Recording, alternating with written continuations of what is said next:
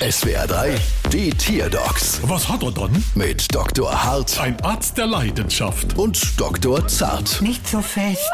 So, was haben wir dann? Es ist ein Kranich. Ein Kran von der Baustelle? Nein, ein Kran nicht. Nein, ein Kranich. Ah, ein Kranich. Und was hat er dann? Er fliegt nicht mehr. Wie fliegt nicht mehr? Naja, er erhebt sich nicht mehr in die Lüfte. Und das bei einem Kranich geht gar nicht. Kranich den mal sehe, ihren Vogel. Grad nicht Hä? oder doch. Ähm, da, da. Ja, der unflätischer Unflieger. Machen wir laut. Machen wir leise.